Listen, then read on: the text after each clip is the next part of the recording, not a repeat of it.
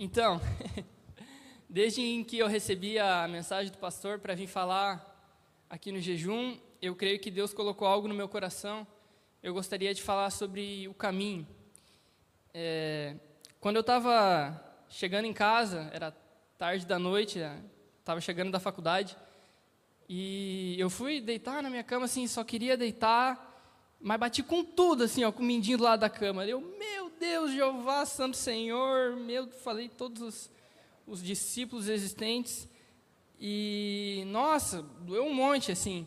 E no outro dia, quando eu fui trabalhar logo cedo, eu percebi que o mesmo caminho que eu fazia todos os dias se tornou muito mais difícil, porque eu estava andando machucado.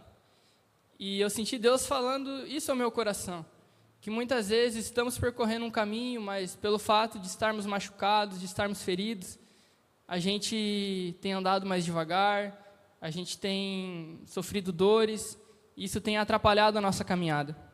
Eu queria usar como base dessa palavra lá em Mateus 7, 13 ao 14, que diz o seguinte: Entrem pela porta estreita, pois larga é a porta e amplo o caminho que leva à perdição.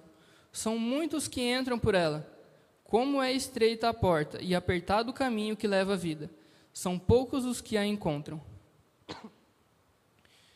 E em cima desse versículo, eu gostaria de falar sobre é, três momentos da nossa caminhada cristã, que é a porta, o caminho e a salvação. Eu acredito que todos nós aqui, ou a maioria de nós, chegou o momento de uma escolha, onde nos foi apresentado Cristo nos foi apresentado é, que Jesus salvaria a nossa vida, ou a gente poderia simplesmente seguir e continuar com as nossas vidas comuns, sabe, vivendo uma vida de pecado, uma vida de mediocridade. Então, eu creio que no momento em que decidimos seguir Cristo, Ele restaura a nossa vida, transforma o nosso coração, perdoa os nossos pecados. Aí sim conhecemos o que é viver de verdade. Vivemos o nosso primeiro amor e tudo é tão empolgante e queremos conhecer Ele mais e mais e fazer Ele cada vez mais conhecido. Então, quando decidimos entregar a nossa vida a Cristo, a gente atravessa essa porta e decide seguir a Jesus. E tudo é tão maravilhoso, a gente entra naquele lugar de primeiro amor, tudo é tão fascinante, tudo é tão novo, a gente está tão empolgado. Só que Logo depois que a gente entra por essa porta, a gente vê que a gente tem um caminho a percorrer, que é a corrida da fé. Muitos cristãos às vezes param, só abre a porta e fica lá. Ah, mas eu quero só ser salvo e isso já basta. Eu acredito que, claro, Deus ele tem um plano de salvação para todos nós. Mas além disso, ele ele busca que nós cresçamos, amadureçamos espiritualmente, que a gente percorra esse caminho. Se fôssemos para apenas ser salvos, no momento que a gente aceita a vida de Jesus, a gente já teria sido arrebatado e subido. Por que, que a gente fica aqui? Será que a gente já se perguntou o que, que eu estou fazendo aqui? Por que, que eu não subi? Porque a gente tem uma missão a cumprir nessa terra. A gente tem de levar o Evangelho a todas as nações e de pregar o Evangelho, mas para isso, Deus pretende que a gente siga esse caminho firmes, retos, sarados, curados, não andando machucado por aí. Queria ler lá em 1 Coríntios 9, 24 ao 26, que diz assim: Vocês não sabem que numa corrida todos competem, mas apenas um ganha o prêmio? Portanto, corram para vencer. O atleta precisa ser disciplinado sob todos os aspectos. Ele se esforça para ganhar um prêmio perecível. Nós, porém, o fazemos para ganhar um prêmio eterno. Por isso, não corro sem objetivo. De novo, por isso não corro sem objetivo, nem luto como quem dá golpes no ar. Então, no momento que atravessamos a porta, a gente vê que a gente tem um alvo, que é se tornar igual a Cristo, fazer Ele conhecido, mas para isso a gente tem esse caminho a percorrer. E Paulo diz aqui aos Coríntios que é, é como uma corrida, como um, um, corredor, ele corre através de um prêmio, né, tendo um prêmio em vista. Nós também devemos esmurrar o nosso corpo, assim como diz na palavra, sabe, ser disciplinados e ter esse alvo em mente todos os dias, para que faça valer a pena essa corrida. Sendo assim, esse caminho demandará toda a nossa vida. No momento em que aceitamos Cristo, somos salvos, mas não para por aí. O plano de Deus é que todos sejam salvos, mas também que todos cresçam e amadureçam e espalhem o Evangelho. Então, eu creio que é isso que Deus tem para a nossa vida, sabe? A gente não apenas pare na porta, que a gente atravesse ela e siga esse caminho. Assim como disse em Mateus 7, é, não é um caminho fácil. Jesus nunca disse que seria. Muitas vezes iremos andar sozinhos, tristes, desanimados, cansados, se sentindo rejeitados, mas a nossa esperança está em que Jesus disse que estaria conosco para sempre, nos ajudando e nos incentivando a continuar. E eu creio nisso, sabe? Eu creio que a gente está no começo, a gente está super empolgado. Em tudo na nossa vida, às vezes a gente começa um jejum, uma dieta, né, algo novo, a gente começa super empolgado. E no meio do processo a gente tende a ir desanimando aos poucos. E assim é na nossa caminhada cristã também. E diante disso, eu faço uma pergunta para todos nós: como que a gente tem caminhado ultimamente? Gostaria de abrir lá em Jeremias 18, é, 18, 15, que diz o seguinte: Mas o meu povo tem esquecido de mim e queima incenso aos ídolos. No caminho em que deviam andar, eles tropeçam. Não seguem os caminhos antigos, mas vão por atalhos que não estão marcados. E isso me leva a pensar: será que, que a gente tem andado tropeçando por aí? Será que a gente tem tentado pegar atalhos?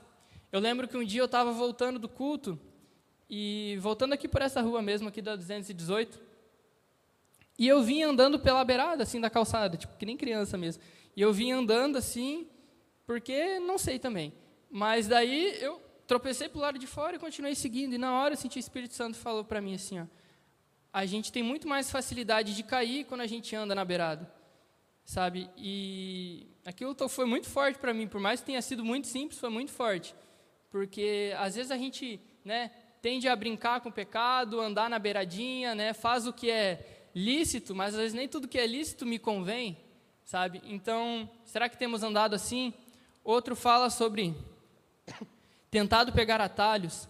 Será que temos tentado pegar atalhos e traçar o nosso próprio caminho? Muitas vezes a gente acha, ah, esse aqui é o caminho mais fácil. Pode até ser o caminho mais fácil, mas não é o caminho que Deus tem preparado para nós. Deus ele sempre vai nos, legar, nos levar pelo caminho mais seguro, pelo caminho correto. Muitas vezes pode ser um caminho árduo, muitas vezes pode ser um caminho né, longo, mas esse é o melhor caminho. Será que temos andado perdidos, sem propósito? Gostaria de ler lá em Isaías 50, 10, que diz o seguinte: Escutem vocês que temem o Senhor e obedecem às ordens do seu servo. Se o caminho em que andam é escuro, sem nenhum raio de luz, confiem no Senhor e ponham esperança no seu Deus. Particularmente, esse versículo toca muito ao meu coração, porque ele chegou para mim num momento bem difícil, onde eu não sabia que faculdade fazer, eu não sabia basicamente nada. Eu pensava, meu Deus, e agora? Para onde eu vou? O que eu faço?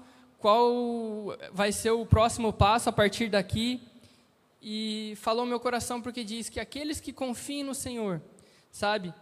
É, se o caminho que andam é escuro, sem nenhum raio de luz, então às vezes a gente se encontra nesse lugar, às vezes a gente se encontra perdido, às vezes a gente se encontra no escuro, sem saber para onde ir, sem saber o que fazer, mas a palavra diz o seguinte: confiem no Senhor e põe a esperança no seu Deus. Então que a gente possa fazer realmente isso. Às vezes parece né, tão difícil, mas é tão simples. Basta apenas confiar em Deus e deixar que Ele dirija os nossos passos. Martinho Lutero dizia: Nem sempre conheço os caminhos pelo qual Ele me conduz, mas conheço bem o meu guia. Então, quantos de nós aqui não poderia vir e testemunhar que, meu Deus, eu não faço ideia do que Deus está fazendo na minha vida? Mas daí a gente pode pensar assim, meu Deus, o que está acontecendo, para onde que eu estou indo?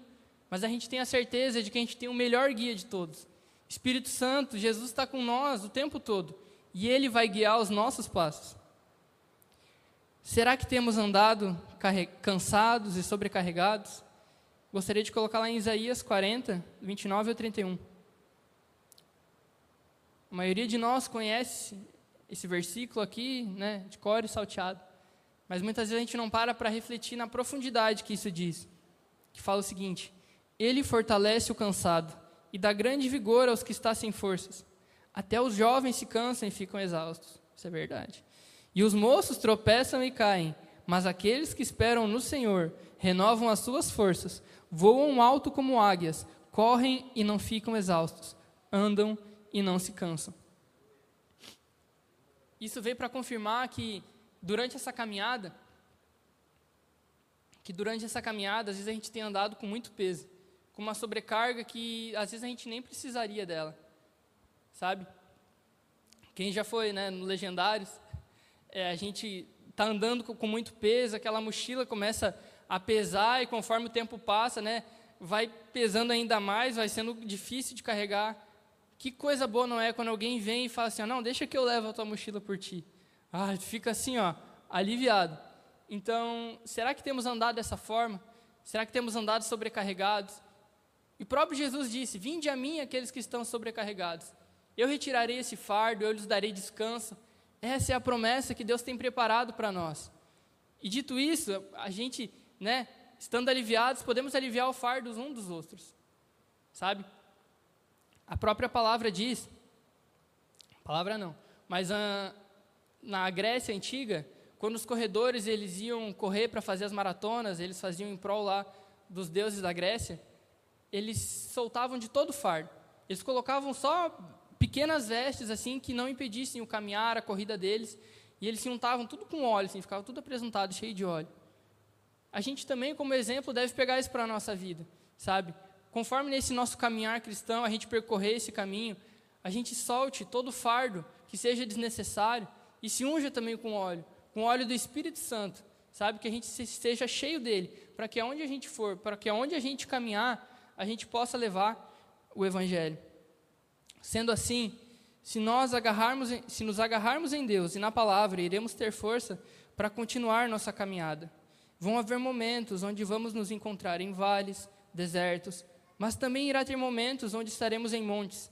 Independente de onde estejamos, o nosso foco tem de ser a eternidade.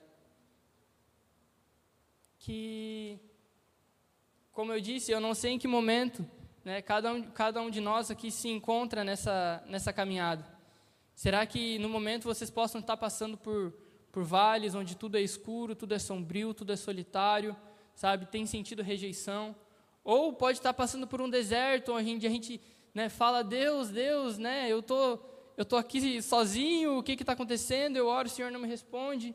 Será que temos andado que nem os israelitas, murmurando? Ou temos sido gratos? Ou será que temos passado por montes, né, cada vez mais perto de Deus, temos estado alto, temos buscado Ele? Então, que seja um momento também para a gente refletir em que momento a gente está dessa caminhada. Mas o mais importante de tudo é que depois desse caminho, a gente vai ter a nossa salvação. E só é um detalhe, que às vezes a gente pensa, ah, porque a glória que está por vir, nós vamos ser muito felizes lá no céu. E eu tenho certeza disso, a própria palavra diz. Mas, enquanto a gente está aqui na terra, a gente também dá para aproveitar. Sabe, desfrute o caminho. O que é desfrutar o caminho? É a gente curtir cada momento do processo cada momento da caminhada. Não importa o tamanho da dor, não importa o tamanho do cansaço, da dificuldade, sabe? Os discípulos, uma vez, estavam passando por uma grande tempestade e eles estavam com tanto medo. E o que, que Jesus estava fazendo? Jesus estava dormindo no barco, sabe? Muitas vezes a gente está passando por esse período de tempestade na nossa vida. Eu penso, quando eu leio essa palavra, que a gente devia dormir junto com Jesus, sabe? E deixar, sabe? Simplesmente deixar, porque Ele foi quem criou o mar, ele quem criou o barco, ele quem criou todas as coisas. Ele, muitas vezes, é aquele que te colocou na circunstância que tu está vivendo. E muitas vezes ele só espera, sabe, que a gente seja grato e confie nele, que ele vai nos dar a direção. E que a gente aproveite e curta esse momento da nossa caminhada. Então chegaremos no lugar de salvação.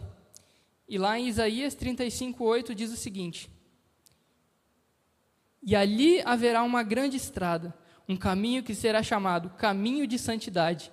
Os impuros não passarão por ele, servirá apenas aos que são do caminho. Os insensatos não o tomarão.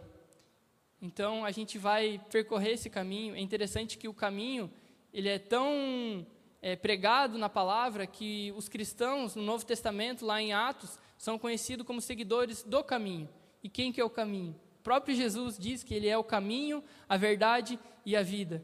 Então, assim como diz aqui, não passarão por ele, servirá apenas aos que são do caminho. Então, é, a gente tendo esse alvo, os nossos olhos fitos em Jesus, iremos passar por, essa caminhada, por esse processo e poderemos chegar até o final e falar: Senhor, né? Eu consegui, cheguei até aqui. E assim como diz, para finalizar, em 2 Timóteo 4,7, Paulo, no final da sua vida, escrevendo a, a Timóteo, depois de ter perseguido os cristãos, ter sido torturado, ter passado por tudo, ele fala a Timóteo, né, ele já preso, prestes a ser decapitado por amor a Cristo, ele diz: Fiz o melhor que pude na corrida, cheguei até o fim e conservei a fé. Sabe, que essas possam ser as palavras que a gente possa dizer ao nosso Senhor Jesus quando a gente se encontrar com Ele lá no céu. Que a gente possa falar assim: fiz o melhor que pude, eu dei o meu melhor. Nem sempre fui perfeito, tropecei, caí, me levantei muitas vezes, mas no final, eu combati o bom combate, terminei a carreira e guardei a fé. Queria pedir para que a gente possa se colocar de pé durante esse tempo. Clamar pela misericórdia de Deus. Deixar que essa palavra possa entrar e penetrar no nosso coração. Que o Espírito Santo possa vir e nos mostrar em que momentos que estamos da nossa caminhada. Será que é, estamos dando nossos primeiros passos ao Evangelho? e tudo é novo, tudo é tão maravilhoso? Ou será que já estamos lá no meio da nossa caminhada, cheio de experiências, nada parece novo, andamos cansados, tudo mais do mesmo? Deus tem um renovo para nós nesse dia. Deus tem algo novo para derramar sobre a nossa vida nesse dia. Amém? Então, muitos de nós estão andando, andando machucados por aí.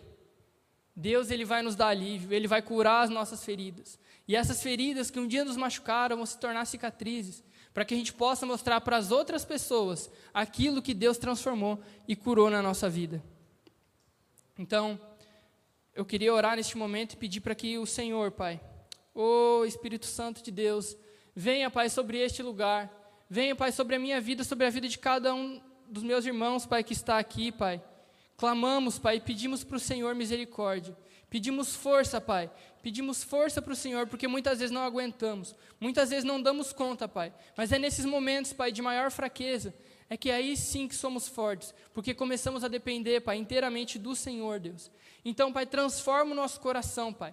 Nos dá energia, Pai, nos dá vigor, Pai, para esse final de ano. Nos dá vigor, Pai, para esse início de mês, Pai. Abençoa, Pai, as, no as nossas vidas, Deus que o Senhor possa derramar, Pai, a tua vida em abundância sobre cada um de nós, Pai. E que o Senhor, Pai, nunca, Deus, nunca nos deixe parar, Deus. Que a gente possa descansar no Senhor. Que o Senhor possa ser o nosso descanso. Mas que a gente, Pai, nunca desvie, Pai, desse caminho. Que nós, Pai, nunca iremos parar, Pai. Que sempre possamos continuar, Pai, adiante, com os olhos fitos, Pai, fixos no Senhor, Deus. Ó oh, Pai, não importa se nessa caminhada, nessa corrida nós vamos correndo, nós vamos caminhando, Pai, nós vamos se arrastando, Pai, mas que possamos continuar, Deus, que possamos, Pai, pedir ajuda, Pai, para o Senhor, Deus. Ô Espírito Santo, não deixe, Pai, com que desviamos, Pai, os nossos olhos para este mundo, Pai. Que o único desvio, Pai, dos nossos olhos seja, Pai, para olhar para o lado e ver os irmãos que estão caminhando junto conosco, Pai. Que não possamos, Pai, deixar ninguém sozinho, Pai, e possamos todos juntos, Pai, chegar, Deus, ao céu e falar: Deus, eu combati o bom combate, guardei a fé e cumpri, Pai essa corrida. Em nome de Jesus, Deus. Amanheceu, nada pesquei. Parecia ser apenas mais um dia como qualquer outro. Estava cansado, sem forças, desanimado Decidida, larga tudo e parar. Deus conhece tua estrutura, sabe o que está fazendo, mesmo que seja difícil. Não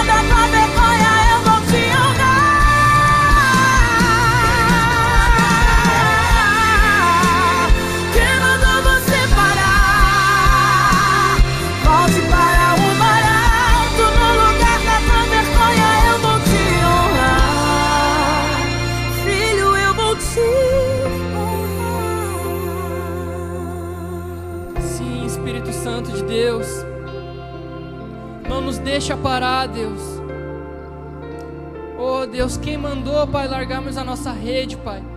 Quem mandou, Pai, nós pararmos, Deus? É só o Senhor, Pai, que diz. Quando pararmos, quando avançarmos, Pai, que possamos ser totalmente obedientes ao Senhor, Pai. Que o Senhor, neste momento, possa restaurar, Deus, os nossos sonhos, Pai. Que a gente possa, Pai, se lembrar, Pai, do porquê caminhamos com o Senhor, Deus. Por mais que seja difícil muitas vezes, Pai.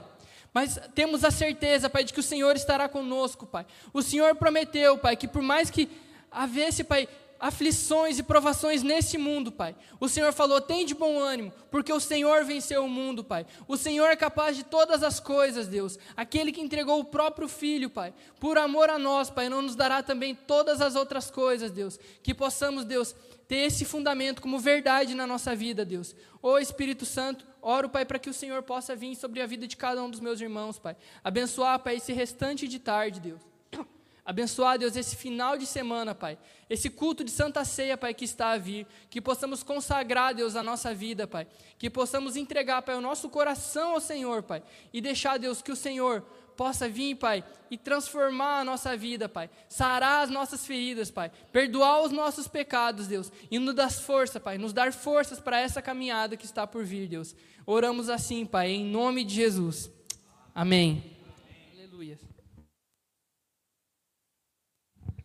Bem, amados, só mais um minutinho.